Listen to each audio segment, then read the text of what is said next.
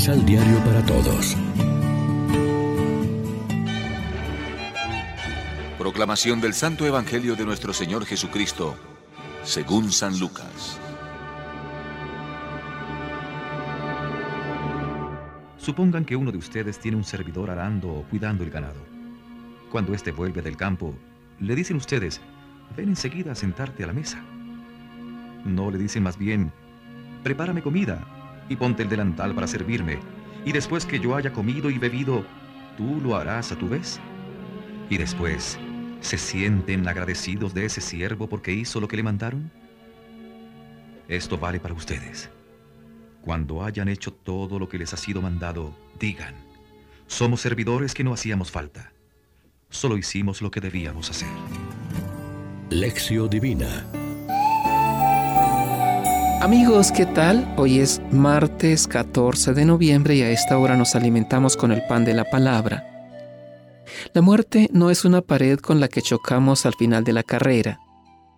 Con ojos humanos es un misterio sin sentido, un fatalismo sin esperanza. Pero ya desde estas últimas páginas del Antiguo Testamento se nos orienta hacia una visión luminosa del más allá. Los justos vivirán en Dios, en el amor en la felicidad. Que antes hayan tenido que pasar por tribulaciones y pruebas pierde importancia ante la intensidad de lo que les espera. La sabiduría humana se contenta con la perspectiva de aquí abajo y por tanto la muerte la considera la desgracia total, pero no es así en los planes de Dios. Nosotros, con mayores razones que el autor del Antiguo Testamento, sabemos que estamos destinados a compartir con Cristo su existencia gloriosa. En el año litúrgico para celebrar el recuerdo de los santos, no elegimos el día en que nacieron, su auténtico dies natalis es el día en que murieron, su verdadero nacimiento a la vida definitiva.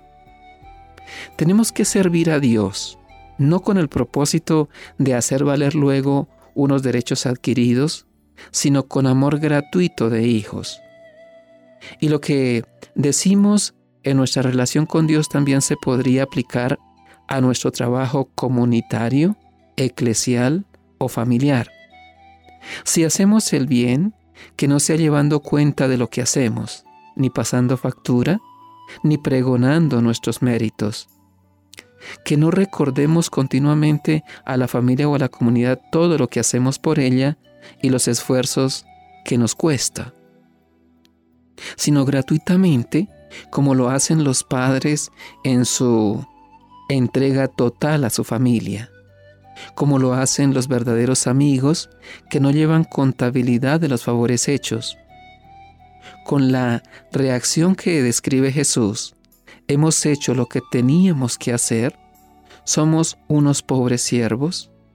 ¿Cuántas veces nos ha enseñado Jesús que trabajemos gratuitamente por amor? Eso sí, seguros de que Dios no se dejará ganar en generosidad. Si al final de la jornada nos sentimos cansados por el trabajo realizado, seguro que también estaremos satisfechos porque nada produce más alegría que lo que se ha logrado con sacrificio, pero sin darnos importancia ni ir diciendo a todo el mundo lo cansados que estamos. Reflexionemos. ¿Cómo vivimos la gratuidad de Dios? ¿Usamos los dones y talentos que el Señor nos ha dado para ponerlos al servicio de los más necesitados? Oremos juntos. Nuestra vida te pertenece, Señor, porque de ti hemos recibido todo. Por eso, hoy te presentamos todo nuestro ser con una ofrenda perenne de amor.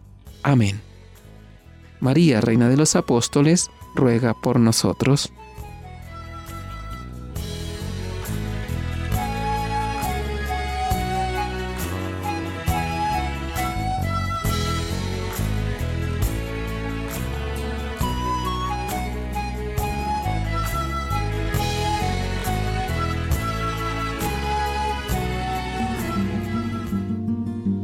Complementa los ocho pasos de la Alexio Divina adquiriendo el emisal Pan de la Palabra en Librería San Pablo o distribuidores.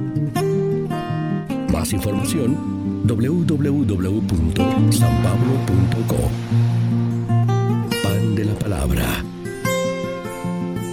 Vive la reflexión.